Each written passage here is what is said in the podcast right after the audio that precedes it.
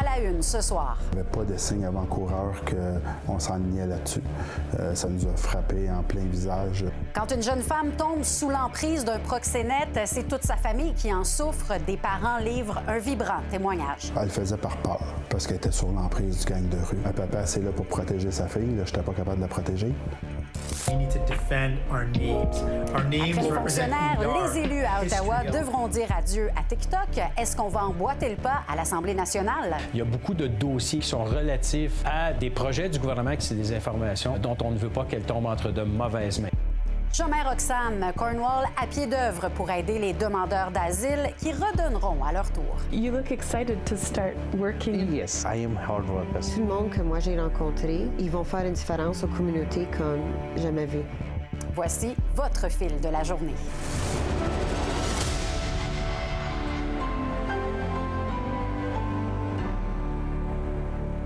Bonsoir à tous. Bon mardi. On se penche ce soir sur un enjeu particulièrement préoccupant, celui de l'exploitation sexuelle. Les chiffres sont alarmants et le gouvernement met beaucoup d'efforts pour contrer le phénomène. Malgré tout, Montréal demeure une plaque tournante de l'exploitation sexuelle au Canada. Marie-Michel, faut surtout pas oublier que derrière chacune des victimes, il y a une famille qui souffre.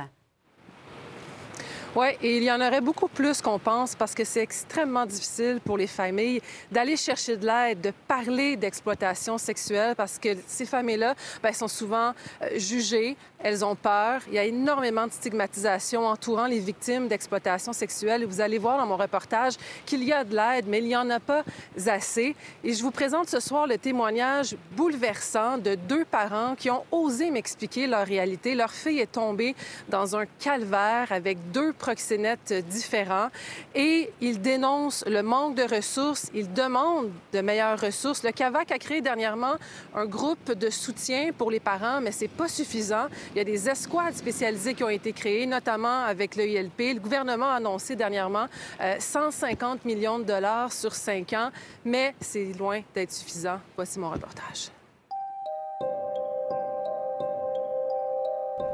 C'est le cauchemar de tout parent, voir sa fille tomber sous l'emprise d'un proxénète et apprendre, impuissant, qu'elle se fait exploiter sexuellement. Cette réalité troublante touche des milliers de parents au Québec et leur nombre ne cesse d'augmenter avec les années. Deux d'entre eux ont accepté de me rencontrer. Leur cauchemar a débuté il y a six ans. Leur fille aînée, alors âgée d'à peine 18 ans, se rend pour un week-end à Toronto dans des circonstances nébuleuses. À son retour à Montréal, il était déjà trop tard. Leur fille était devenue l'esclave d'un proxénète appartenant à un violent gang de rue. Quand on a vu les images euh, de l'appartement où elle était, euh, Jade ne travaillait pas, euh, c'était luxueux. Et puis là, on s'est mis à douter. Il n'y avait pas de signe avant-coureur. Euh, ça nous a frappé en plein visage.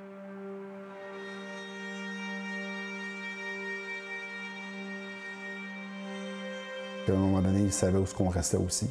Devant la porte, on a déjà eu des, des- des patrouilleurs 24 heures sur 24. Là. On sent- on avait même fait euh, changer le trajet d'autobus à sa sœur pour aller à l'école. On a fait installer des caméras. euh, J'ai trouvé ça difficile. J'ai été en arrêt de travail pendant deux ou trois mois. Quel genre de parent qu'on est, où ce qu'on a manqué. Ça a passé par toutes les gammes d'émotions. J'avais de la rage. Un papa, c'est là pour protéger sa fille. Je n'étais pas capable de la protéger. On n'avait aucune ressource, aucun fort pour se diriger à savoir où est-ce qu'on s'en va avec tout ça. là.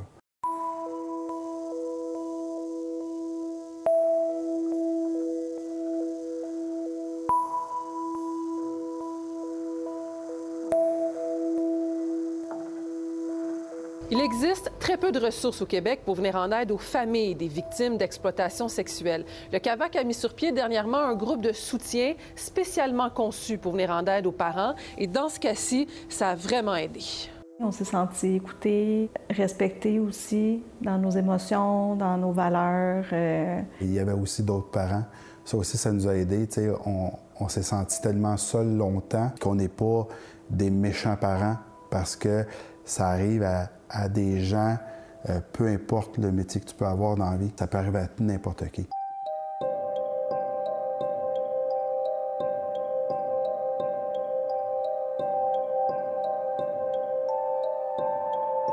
Leur fille habite maintenant seule en appartement près de Montréal. Son deuxième proxénète est toujours en prison. Il restera détenu pour la suite des procédures judiciaires. Jade a maintenant 24 ans et travaillerait à son compte dans l'industrie du sexe. Ce qu'on se fait dire, c'est être indépendante. L'épisode qu'on vit en ce moment, c'est plus difficile parce que il y a moins de communication, un peu moins de communication. Il y en a, mais il y en a un peu moins, puis on est plus dans le néant. On essaie de l'inviter ici, mais souvent, euh, elle nous dit qu'elle va venir à la maison, puis finalement, euh, elle se présente pas. On l'a eu à Noël, on était super contents la veille de Noël. On était réunis les quatre ensemble, c'est rare, mais euh, ça, c'était vraiment bien. Moi, je trouve que c'est la seule porte de sortie qui nous reste, à garder contact avec elle. on ne l'a jamais jugée. on n'a pas toujours été d'accord avec ce qu'elle fait, mais ça reste que c'est notre fille. On l'aime. Elle a encore sa chambre ici. J'ai toujours dit, elle est la bienvenue, je suis prête à l'aider. Si elle veut s'aider, je vais l'aider. Avez-vous pardonné à ces deux proxénètes? Jamais. Jamais. Pour moi, c'est des lâches.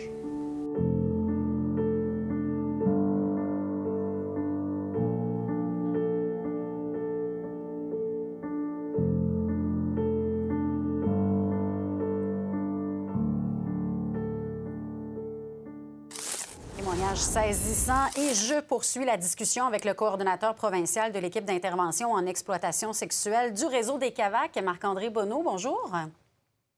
Bonjour, Madame Lay. Alors, vous vous intéressez particulièrement à tout ce qui touche à l'encadrement des proches des victimes d'exploitation sexuelle. Parlez-moi du groupe de soutien qui a été mis sur pied pour les parents. Comment ça fonctionne? En fait, les groupes de soutien maintenant pour les proches de victimes d'exploitation sexuelle, donc on élargit un peu euh, euh, l'accessibilité du groupe. Essentiellement, initialement, en fait, c'était pour les parents des victimes d'exploitation sexuelle. Euh, l'objectif, en fait, de ce groupe-là, comme on l'a mentionné, puis comme on a pu très bien l'entendre dans les témoignages, c'est vraiment dans, l'objectif de briser l'isolement des proches, de pouvoir leur offrir en fait des outils pour mieux accompagner leur enfant, mais aussi pour se recentrer sur soi-même et prendre soin de soi. On voit souvent l'image du, masque pour respirer dans un avion. Donc vraiment, l'objectif, c'est que la personne puisse respirer, le parent, le proche puisse respirer pour avoir de l'énergie pour soutenir par la suite son enfant dans ce contexte-là. Donc, on brise l'isolement, on offre des outils, puis on, est capable de normaliser un peu les émotions qui sont associées euh, au contexte, en fait, puis aux difficultés que ça peut être, que ça peut amener d'avoir un enfant qui est impliqué dans le milieu. Et ça prend du courage pour le faire. Encore faut-il qu'ils aillent chercher cette aide-là. C'est pas évident à admettre. Exactement. Euh, comme on le mentionne, puis comme on a pu l'entendre, il y a beaucoup de stigmas, il y a beaucoup de tabous euh, associés au monde de l'exploitation sexuelle, associés au monde du travail du sexe de manière générale. Donc, il y a des difficultés effectivement à, admettre cette difficulté-là, à la reconnaître, puis à se dire, ben malgré qu'est-ce que je vis, je vais aller chercher du soutien pour mieux aider mon proche. Euh, il y a beaucoup de parents qui nous contactent pour recevoir du soutien. Il y a des groupes de soutien, mais le réseau des CAVAC offre aussi de soutien individuel pour les parents, euh, pour qui ça peut être confrontant aussi de se retrouver avec d'autres personnes qui vivent la même chose. Ça peut être euh, très difficile de, l'avouer aussi à d'autres personnes. Donc, il y a quand même d'autres particularités ou d'autres types d'accompagnement qui peuvent être offerts à ces proches-là dans tous les cas. Donc, e-, est-ce qu'on a quand même assez de ressources au Québec pour les accompagner, outre euh, ce que vous faites, vous, au CAVAC? Il n'y a pas beaucoup de ressources, mais il y a quand même beaucoup d'organismes communautaires, des organismes provinciaux là, ou, régionaux qui existent et qui développent des services spécialisés pour accompagner les proches chez les victimes d'exploitation sexuelle. C'est pas ce qu'on voit le plus. Hein. Souvent, on va plus être orienté vers les victimes directes, mais il y a quand même de plus en plus de projets provinciaux qui se développent. Euh, puis on le voit aussi avec euh, la commission spéciale sur l'exploitation sexuelle des mineurs qui a mis en place, euh, en fait, qui a proposé euh, qu'il y ait de plus, plus en plus de ressources qui accompagnent les parents et les proches, la famille élargie, en fait, des victimes d'exploitation sexuelle. Donc, avec le plan d'action gouvernemental qui a été mis en place depuis 2021, on voit quand même une augmentation, un élargissement de l'accessibilité aux mmh. services pour les parents, les proches et la famille élargie des victimes d'exploitation. Bon, évidemment, c'est important d'en parler. Il y a la deuxième semaine nationale de lutte contre l'exploitation sexuelle des mineurs qui débute demain. Euh, c'est assez nouveau, deuxième année euh, consécutive, donc ça existe. En quoi c'est nécessaire de tenir ce genre de semaine-là? Bon, on le mentionnait tout à l'heure, hein, les stigmas, les tabous, la difficulté que ça peut, euh, que ça peut amener d'être exposé à l'exploitation sexuelle. En fait, ça va nous amener à normaliser, à, mentionner aussi qu'il y a une problématique qui existe, mais qu'il y a aussi des ressources qui sont mises de l'avant pour accompagner les proches, pour accompagner les victimes directes d'exploitation sexuelle. Donc, de sensibiliser par rapport à un phénomène, malheureusement, qui est trop bien présent euh, au Québec. On mentionnait aussi que Montréal est une plaque tournante quand même au niveau de l'exploitation sexuelle.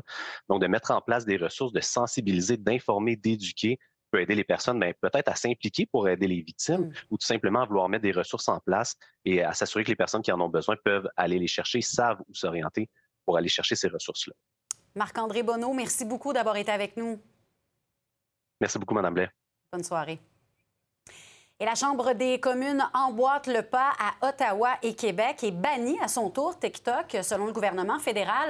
La populaire application, qui est une propriété de l'entreprise chinoise ByteDance, représente un niveau de risque qui est inacceptable pour la vie privée et pour la sécurité. Euh, Sabrina, d'ailleurs, il y a des sociétés d'État qui ont décidé d'emboîter le pas. Oui, c'est le cas notamment d'Hydro-Québec qui, m'a mentionné via courriel de suivre, dans le fond, les recommandations du euh, gouvernement provincial, mais également du euh, gouvernement fédéral. Donc, plus de TikTok pour cette société d'État. Après ça, si on, regarde au niveau du Québec, il faut faire attention, il y a une légère nuance. C'est-à-dire qu'on parle des, des fonctionnaires, en fait, du gouvernement qui n'auront plus accès à TikTok, mais pas encore, par contre, les députés. Par contre, c'est le cas au gouvernement fédéral où les députés et aussi euh, les fonctionnaires devront retirer, en fait, pour ce qui est de, TikTok. Bref, je vais tenter de vous démêler tout ça dans un reportage que je vous ai préparé. On peut aller regarder tout ça. Terminer l'utilisation de TikTok sur les téléphones fournis par l'État aux fonctionnaires provinciaux. Le Québec emboîte ainsi le pas au gouvernement fédéral. Mon autorité, c'est effectivement sur l'administration publique, le réseau de la santé, le réseau de l'éducation, et ça touche les appareils qui sont fournis par l'État, soit parce que nous en sommes les propriétaires et on les fournit aux employés, soit parce que nous assumons les frais de leur utilisation. Ce sont ces appareils-là qui sont euh, ciblés par la directive. Lundi, Justin Trudeau avait justement mentionné que l'application sera désormais bannie et retirée des téléphones cellulaires fournis aux fonctionnaires fédéraux. Il n'y a pas de cas avérés, relatés, documentés. Ceci étant dit, c'est une mesure préventive. Euh, je vous explique le contexte dans lequel on est. Euh, les gens, je pense, en sont, en sont bien conscients de ce contexte-là. Donc, de façon préventive, on aime mieux prévenir que guérir. This is something for all genders. Faut dire quand même que c'est une plateforme qui est assez prisée chez certains politiciens. C'est le cas notamment du chef du NPD, Jack Meeting. Et voici ce qu'il avait à dire aujourd'hui là-dessus. Je vais prendre une pause euh, d'utiliser euh, TikTok. Donc, ça veut dire euh, on va, on doit, je vais suivre les règlements. Donc, ça veut dire qu'on doit l'enlever. J'ai déjà le fait. enlever de notre cellulaire gouvernemental. Donc, j'ai déjà fait ça. Et tous les députés de mon parti vont suivre les, les règlements de Chambre de communes. Le chef du Parti conservateur du Canada, Pierre Poilièvre, ainsi que le chef du Bloc québécois, Yves-François Blanchet, eux, ont décidé carrément de supprimer leur compte sur cette application. Mais dans le fond, pourquoi on désire abolir TikTok, cette application, une propriété de l'entreprise chinoise ByteDance. Dans le fond, la crainte qu'on a par rapport à TikTok, c'est que ce soit un passage qui permette d'aller vers d'autres applications qui seraient contenues dans le téléphone de nos fonctionnaires, soit les courriels, soit euh, les textos, soit les, les, applications collaboratives comme Teams. Il faut comprendre qu'on utilise Teams comme outil collaboratif avec le télétravail. Donc, il y a beaucoup de dossiers, de fichiers, d'informations qui sont relatifs à des, projets du gouvernement qui seraient disponibles. Donc, quelqu'un qui par TikTok accéderait à ces informations-là, ben, c'est des informations euh, dont on ne veut pas qu'elles entre de mauvaises mains. C'est la raison pour laquelle on les retire des appareils du gouvernement. Une fois que vous avez installé TikTok sur votre téléphone cellulaire, eh bien voici ce que l'application peut savoir sur vous, notamment votre liste de contacts, les données de votre calendrier, votre emplacement géographique et même l'accès à des disques durs dont ceux Donc, pour l'instant, euh, aucune indication quant à l'utilisation de TikTok n'a été émise pour la population en général. Il euh, faut dire également que les provinces de l'Ontario et du Manitoba regardent aussi pour bannir TikTok des appareils des fonctionnaires. Et est-ce que les utilisateurs de TikTok doivent se méfier, voire même se débrancher de la plateforme? Les avis sont mitigés. Milik Bélanger de l'équipe numérique de Nouveau Info s'est penché sur la question. Voici un extrait de sa capsule que vous pouvez d'ailleurs voir en intégralité sur nos plateformes numériques. Est-ce qu'on doit se méfier de ByteDance, la maison mère de TikTok, qui est régulièrement soupçonnée d'être utilisée comme logiciel espion? Je pense pas qu'on doit avoir peur. Je me suis toujours dit pourquoi TikTok plus qu'un autre? Hein, on, donne nos on donne nos données à Amazon, on donne nos données à Google, on donne nos données à tout le monde, puis on fait pas vraiment attention. Je pense pas que TikTok est pire qu'un autre, disons, disons comme ça. on en parle davantage. Je joins Steven Lachance, il est analyste en cybersécurité. Bonsoir. Bonsoir, bonsoir. Alors, là, je veux votre opinion d'abord et avant tout sur ce qu'on vient d'entendre. Euh, bon, écoutez, il y, a il, y a, beaucoup de théâtre présentement là, dans les différents gouvernements. On voit que c'est, les États-Unis ont, ont, commencé ça, puis là, on y va à la chaîne. Comme on embarque sur, le train. Euh, le Canada a embarqué, c'est une chose. Ensuite de ça, on avait euh, le ministère de la cybersécurité du Québec hier qui nous disait qu'ils ont fait des, recherches et analyses pour en arriver à une conclusion il n'y a pas eu de recherche et d'analyse. Ils font juste suivre le pas. Ils voguent avec le vent et ils suivent ce que le Canada et les États-Unis ont fait. Euh, et donc, euh, par contre, là, on vient d'entendre euh, M. Kerr, le ministre de la cybersécurité, dire que la raison pour laquelle il bannissait TikTok, c'est qu'il n'y avait pas que TikTok, l'application accède à vos courriels sur vos mm-hmm. téléphones. Ça, c'est catégoriquement impossible. Et, et c'est pas ça la raison pour laquelle le Canada les États-Unis, etc. Je veux dire, c'est vrai qu'il n'y a pas eu. TikTok n'a pas été pris la main dans le sac. Le, Canada, personne n'accuse TikTok de quoi que ce soit là, de, de concret, de tangible pour l'instant. C'est une mesure préventive. Mais l'idée qu'une application pourrait accéder à vos courriels sur votre téléphone, ça, c'est risible. c'est impossible sur un système euh, avec la sécurité comme iOS ou Android. Mais en quoi pourquoi on vise TikTok? En quoi TikTok serait plus dangereux en matière de sécurité que Facebook ou Instagram? Bah, ça, c'est, là, c'est une, c'est, une excellente question que, que, j'aime bien poser moi-même. Euh, je pense que TikTok n'est pas. Euh, comprenons bien là. TikTok opère sur un téléphone avec, dans le, même cadre, exactement le même cadre que toutes les autres applications, incluant Facebook. N'a pas accès à quoi que ce soit d'autre sur votre téléphone que ce à quoi vous lui donnez accès. On a vu une liste de, choses tantôt. Là. Quand on parle de géolocalisation, photo, caméra, microphone, ça, c'est quand on accepte de donner la permission à l'application d'avoir ces choses-là. Donc, TikTok a accès à ça et à rien d'autre. Donc, et, ça, c'est au même titre que les autres. Donc, est-ce que TikTok a vraiment des pires pratiques qu'une entreprise comme Facebook, dont la réputation est assez questionnable? Euh, ça, bon, euh, la, question est ouverte, euh, mais assurément, ce qui joue contre TikTok, la raison pour laquelle on, est, on, a, ce barrage-là présentement contre TikTok et pas contre Facebook, c'est simplement parce que TikTok est propriété chinoise. C'est ça, la relation avec la Chine. Mais là, est-ce qu'on ne devrait pas, plutôt que de bannir, peut-être former davantage les gens pour qu'ils se protègent un peu plus, qu'ils donnent moins accès euh, à, à leurs informations? Ben, écoutez, j'en rêve. Ça fait des années que j'essaie de faire de la sensibilisation sur ça. C'est très difficile d'avoir l'attention des gens. Euh, il y a dix ans, c'était pratiquement impossible parce que personne ne se préoccupait de ces choses-là. De plus en plus, ça fait partie de l'actualité. De plus en plus, il y a des gens qui se posent des questions, qui se soucient de la confidentialité de leurs données, surtout sur leur téléphone cellulaire. Et là, un événement comme celui-ci, ça, fait poser beaucoup de questions. Et j'encourage les gens à la maison à prendre deux secondes. C'est vraiment pas long. Allez dans vos paramètres, allez voir. Si vous avez TikTok, Facebook, Facebook, Instagram. Allez voir qu'est-ce que c'est quoi les permissions, qu'est-ce que vous leur donnez? Est-ce que vous leur donnez accès à l'ensemble de toutes vos photos que vous avez prises? toutes les photos qu'il y a sur votre téléphone, le microphone, la caméra, etc. Allez voir ça, mettez ça à, mettez ça à off si vous pouvez. C'est vraiment une bonne pratique. Bon, j'ai l'impression qu'il y en a plusieurs qui vont faire ça très bientôt. Steven Lachance, analyste en cybersécurité, merci beaucoup d'avoir été avec nous. Merci à vous. Bonsoir. Et on parlait hier de ces demandeurs d'asile qui traversent par le chemin Roxham et qui sont redirigés vers l'Ontario. En quelques semaines seulement, ils sont près de 1400 à avoir été hébergés par le fédéral dans deux hôtels de Cornwall. Et Anaïs, tu t'es rendue sur place et tu as pu parler à certains d'entre eux. Oui, et euh, ce qu'on a appris, c'est qu'il y a plusieurs personnes à qui on a donné le choix. On leur a dit où vous, où voulez aller. Euh, et c'est le facteur de la langue qui a déterminé qu'ils se sont euh, fait déplacer en Ontario, à Cornwall notamment. On a aussi appris qu'il y avait plusieurs obstacles administratifs, notamment que les gens qui sont en Ontario doivent retourner à Montréal pour obtenir leur permis de travail. Donc, pour Cornwall, il y a un organisme qui s'est battu pour qu'ils puissent obtenir ces permis-là sur place. Ce n'est pas le cas à Niagara Falls. On a appris que le gouvernement ontarien les aide à faire l'aller-retour. Mon collègue Johan et moi, on s'est rendus sur place, comme tu l'as dit, et on a pu rencontrer des demandeurs d'asile qui se sont livrés à nous.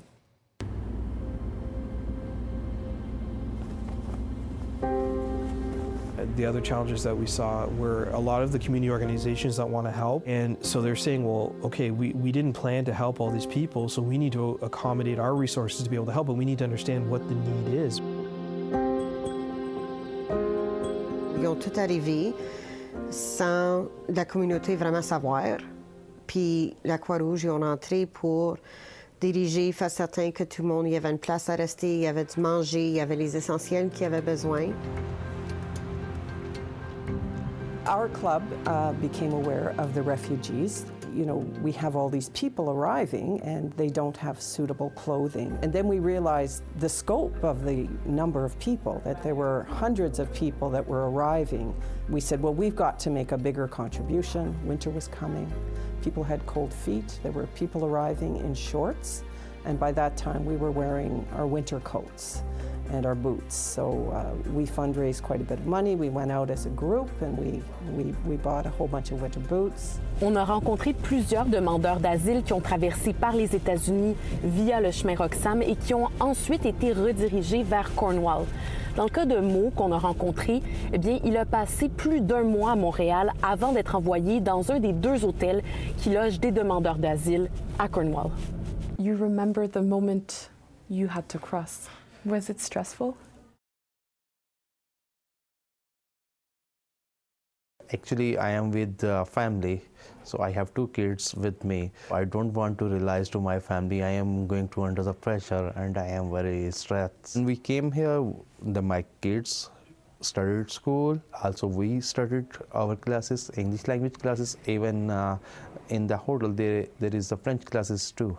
As of February 15th, there were 60 kids in our schools, our local schools, and they had also set up classrooms at the Dev Center as well with teachers from the school board, so you know certified teachers, and those were set up for kids who may not have a good grasp of English or French. Qu'est-ce que vous avez remarqué euh, des gens qui, c'est ça, ils ont traversé par le chemin Roxham, puis ils se sont fait envoyer du Québec à Cornwall.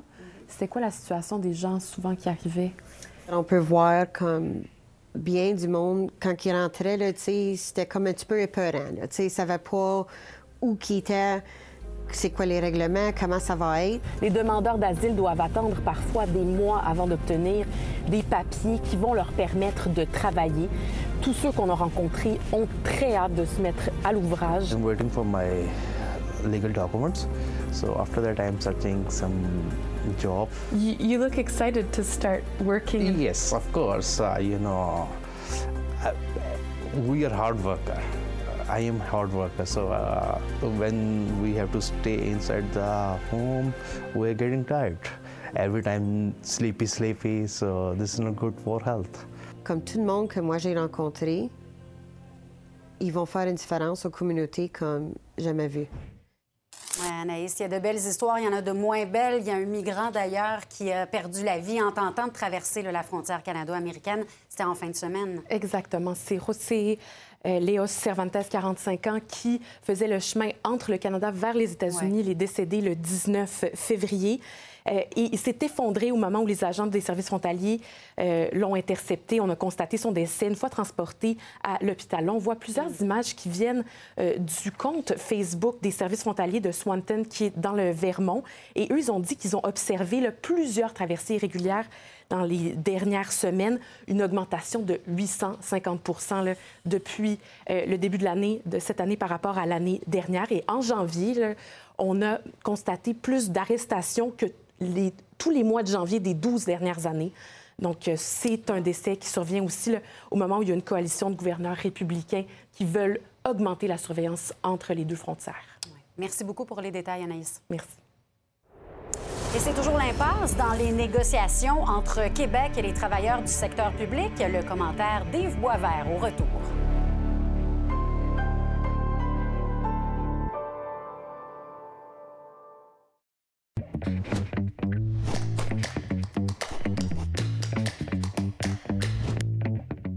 Bonsoir Yves. Bonsoir, Lisa Marie. Alors, les négociations sont à peine commencées que déjà le ton monte là, entre le gouvernement et les syndicats de la fonction publique. Ça s'annonce ardu? Oui, et c'est très euh, inhabituel que sitôt dans les négociations, le premier ministre fasse une intervention. C'est comme le, le, dernier argument ou le dernier joueur qu'on envoie dans la mêlée d'habitude. Euh, et là, écoute, les négociations, la, convention collective n'est même pas échue, elle mm-hmm. finit le 31 mars. Euh, on parle ici de 600 000 employés de l'État. On sait que c'est toujours une grosse affaire à chaque, chaque cycle de négociation. Mais là, on voit que le gouvernement de la CAQ veut mettre de la pression sur les syndicats. Et euh, M. Legault, hier, donc pas hier, mais samedi, euh, sur sa page Facebook, ces fameux messages, a dit que les syndicats faisaient preuve de fermeture. Et euh, là, évidemment, il a mis en colère tous les syndicats. Euh, et pourquoi il a dit ça? Parce que, à part des tables de négociation, il y a des grands forums. Ils ont installé des grands forums sur trois sujets prioritaires pour le gouvernement. Évidemment, la santé, aussi l'éducation et les questions de, services en santé mentale. Les syndicats ne veulent pas participer à ça. Pourquoi? Parce qu'ils disent, ça, c'est vos priorités. On peut parler de tout ça, mais sur, aux tables de négociation. C'est comme si vous passez par-dessus les syndicats pour parler à l'opinion publique. Et c'est clair que François Legault, il est au début de son mandat, il a une majorité très confortable, il est au sommet de son pouvoir, on peut dire, et donc il utilise ça pour mettre de la pression sur eux. Et si on écoute les ministres depuis quelques semaines, on se rend compte que ce discours-là, converge vers, euh, là on voit Sonia Lebel, mais on a entendu aussi Christian Dubé dire on peut régler le problème de la santé, ça nous prend de la souplesse. Ça veut dire quoi, par exemple, si on met fin aux agences privées, on veut que les infirmières puissent rentrer avec de l'ancienneté qui, n'est pas reconnue en ce moment. Si tu n'as pas travaillé dans le système public, euh, tes années comptent pas. Et là, les syndicats sont, sont, réticents à ça, mais en tout cas, ils ne veulent pas en parler sur la place publique. Alors, écoute, je ne sais pas comment tout ça va finir, mais disons que j'ai rarement vu autant de pression du gouvernement et non des syndicats qui normalement font état de leur demande, mettre de la pression dans l'opinion publique. Là, c'est un peu le contraire qui se passe. Mais rapidement, négocier sur la place publique, c'est bon pour qui? Ben, c'est bon pour c'est bon politiquement. C'est bon parce que tu veux influencer l'opinion publique. Peut-être finir avec une loi spéciale. Tu dois montrer que tu étais de bonne foi dans tes négociations mais tu n'as pas le droit en principe. Tu dois négocier avec les représentants syndicaux. Alors, euh, il prépare le terrain pour un, coup qui viendra peut-être à la fin de l'année. On verra. À suivre. Merci beaucoup, Yves. À demain. Demain. C'est l'heure de retrouver notre animateur des bulletins locaux. Bonsoir, Jean-Simon. Bonsoir, Lisa Marie. Alors, ça brasse à l'Université Laval. Il y a la menace d'une grève générale illimitée qui plane chez les profs. Oui, parce que le mandat de grève devrait se terminer vendredi en théorie, mais il n'y a rien qui indique que ça va être le cas. Au contraire, c'est la grève générale illimitée qui semble planer quand on écoute les porte-paroles, en tout cas. Il y a aussi le fait que les étudiants se sont mis de la partie, l'Association étudiante des étudiants en sciences sociales, qui ont décidé de de, faire un mandat de grève en appui aux professeurs. On fait du piquetage même samedi. Je vous invite à écouter des représentants des professeurs et des étudiants. Samedi passé, on exerçait notre droit de piquetage, puis l'Université Laval a complètement bafoué notre droit de grève en appelant la police pour réprimer euh, les lignes de piquetage. La solution à une grève étudiante, et ça c'est la même ligne depuis 2012, ça ne passe jamais par la répression, ça passe par la discussion et les échanges. Alors moi, de voir les policiers entrer sur le campus pour euh, régler un problème lié à la démocratie étudiante, je trouve ça extrêmement problématique. On vous présente le reportage complet au Fil Québec au retour. Merci beaucoup, Jean-Simon. Bon bulletin. Bonne soirée.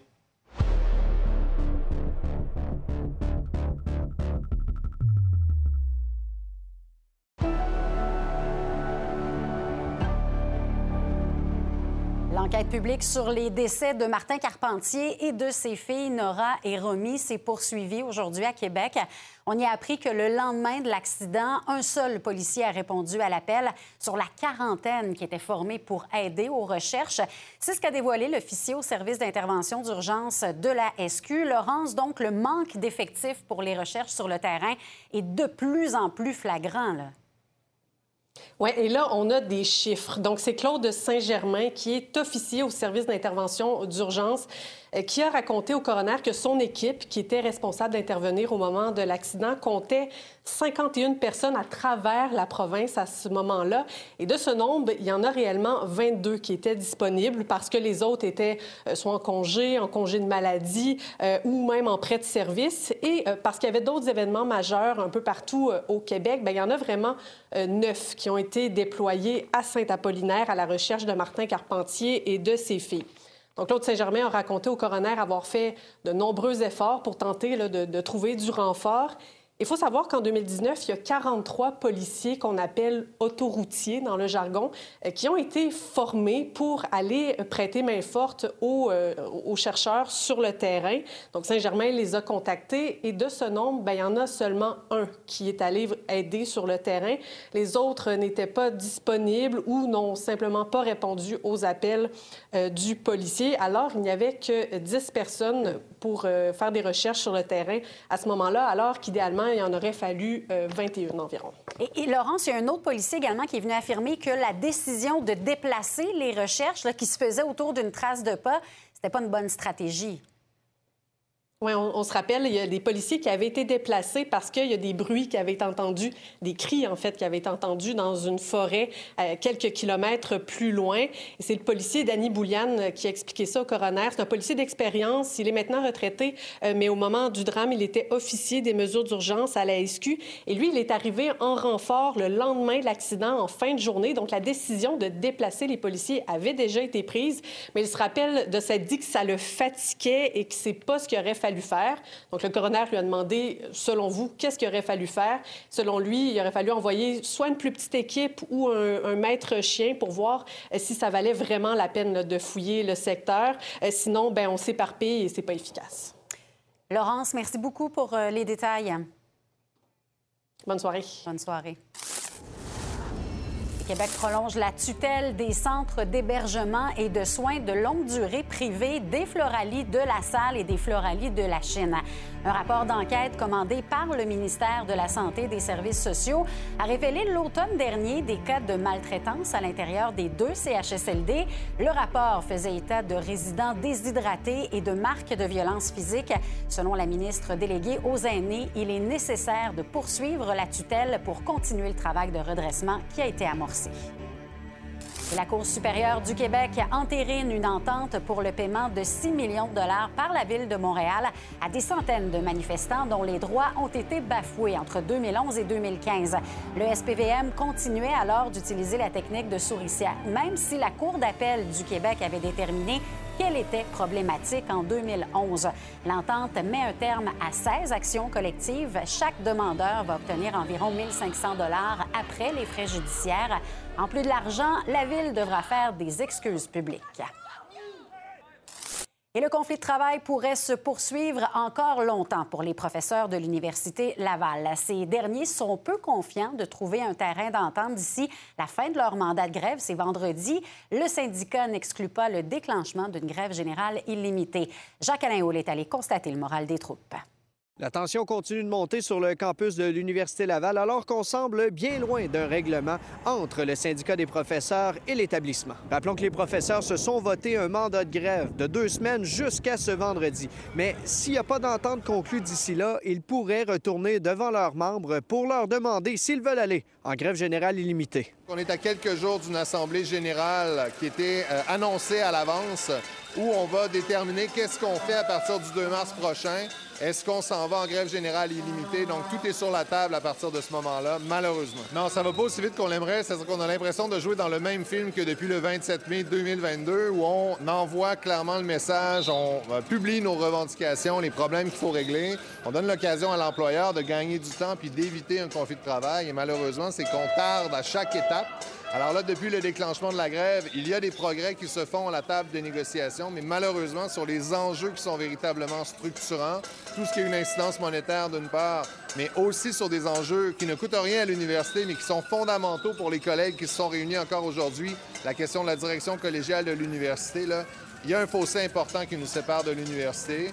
L'Association des étudiants et étudiantes en sciences sociales s'est aussi dotée d'un mandat de grève en support aux professeurs, ce qui paralyse toutes les activités de la faculté. On fait une grève en, soutien aux revendications du SPUL pour que ces revendications-là soient prises au sérieux par l'administration, puis aussi pour que le conflit de travail se règle le plus rapidement possible. Bien, les conditions de travail des professeurs, c'est aussi un enjeu étudiant. Là, surtout pour nous, c'est le nombre de professeurs. En sciences sociales, on est très affecté par le manque de, de, personnel enseignant.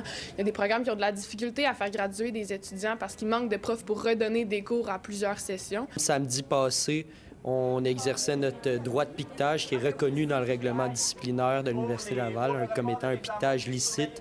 l'Université Laval a complètement bafoué notre droit de grève en appelant la police pour réprimer euh, les lignes de piquetage. L'Université Laval n'a pas voulu nous rendre quelqu'un de disponible pour répondre à nos questions, mais par courriel, ils nous ont confirmé que le SPVQ avait bel et bien été appelé samedi dernier. Selon l'université, aucune répression de la démocratie étudiante n'a été exercée. La solution à une grève étudiante, et ça c'est la même ligne depuis 2012, ça ne passe jamais par la répression, ça passe par la discussion et les échanges. Alors moi, de voir les policiers entrer sur le campus pour euh, régler un problème lié à la démocratie étudiante, je trouve ça extrêmement problématique. Un nouveau phénomène prend de l'ampleur au Québec. Des vapoteries réservées aux 18 ans et plus se transforment en magasins spécialisés dans la vente de bonbons et autres collations offerts à tous, dont aux jeunes, tout en continuant la vente des produits de vapotage. C'est un phénomène qui inquiète les organismes de lutte au tabagisme et les médecins qui voient là une commercialisation masquée des produits du tabac pour les jeunes. Un reportage d'Emmanuel Lerounega.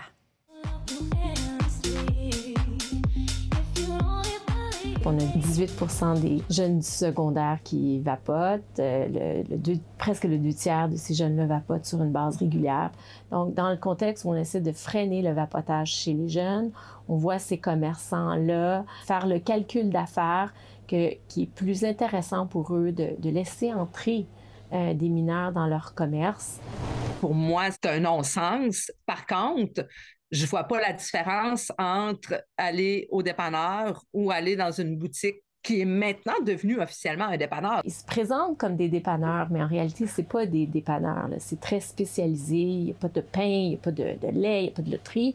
C'est vraiment, on baigne dans un univers de, saveurs euh, multicolores, un environnement assez juvénile, je vous dirais.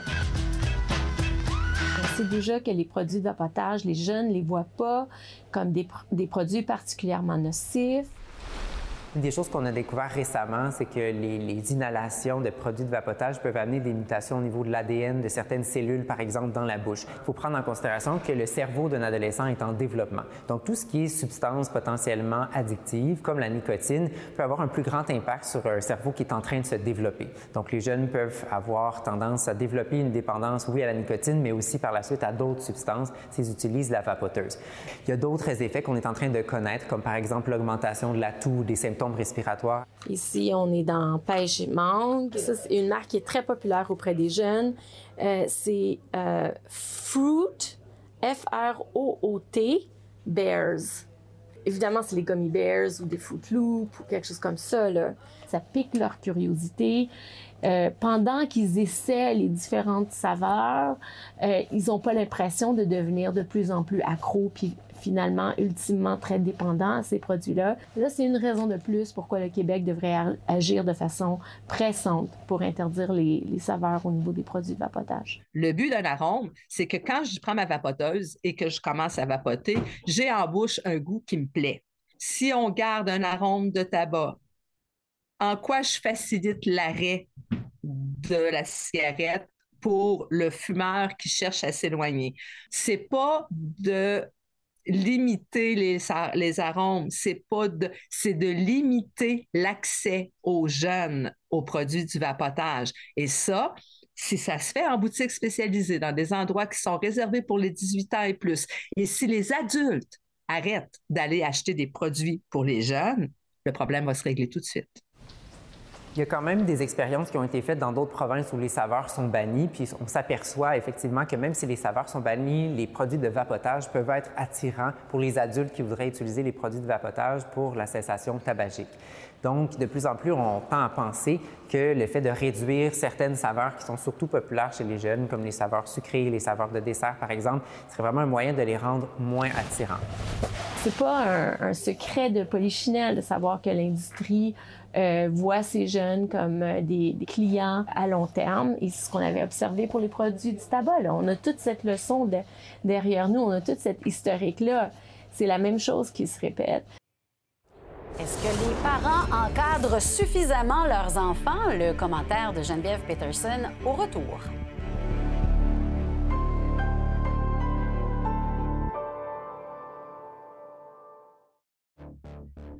En cette semaine de relâche pour plusieurs, ben, je vous invite à lire la chronique de Geneviève Peterson, des profs et des éducatrices à bout des parents. C'est en ligne sur nouveau.info. Je la retrouve d'ailleurs à l'instant. Bonsoir Geneviève.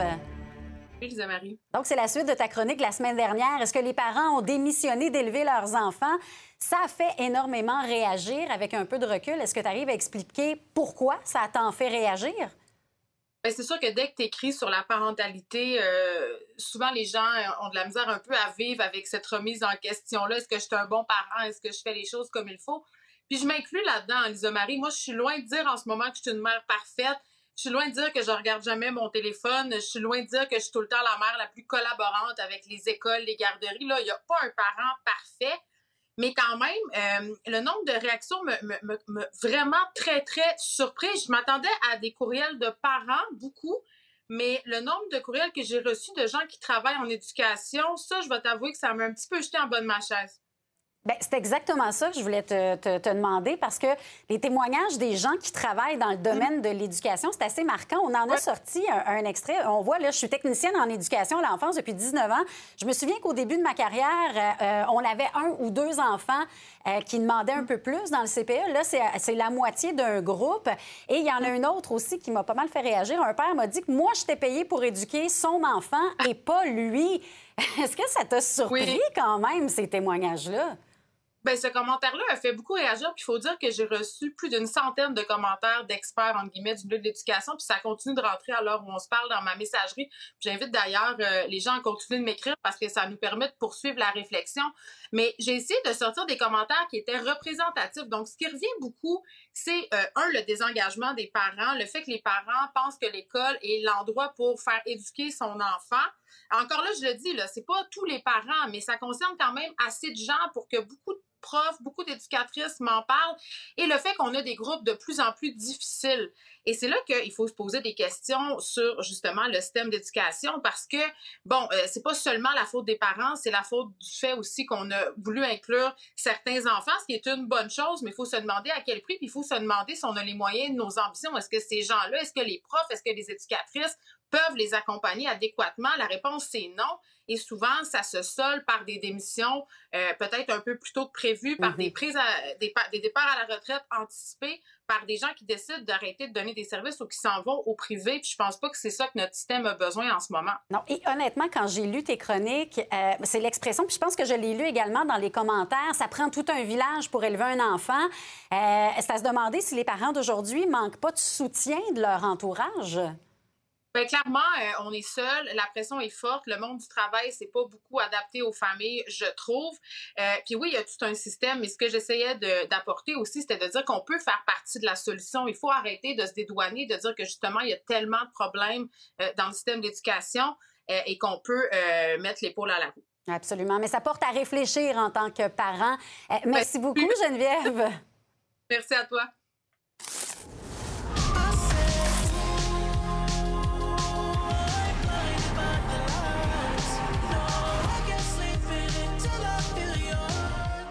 L'artiste The Weeknd fracasse tous les records sur la plateforme Spotify.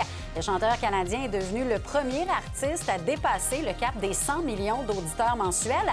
À titre comparatif, Taylor Swift attire 80 millions de fidèles et Drake plus de 68 millions.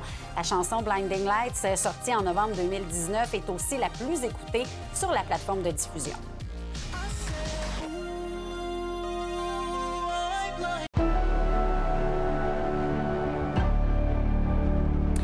Michel, il y a le Québec, en fait, qui voudrait que les plateformes numériques mettent plus en valeur les produits québécois. Oui, il y a le ministre de la Culture, Mathieu Lacombe, qui, a, en entrevue au, au Devoir, euh, s'est dit prêt à serrer la vis au Netflix et au Spotify de ce monde, même si on sait que c'est de juridiction fédérale.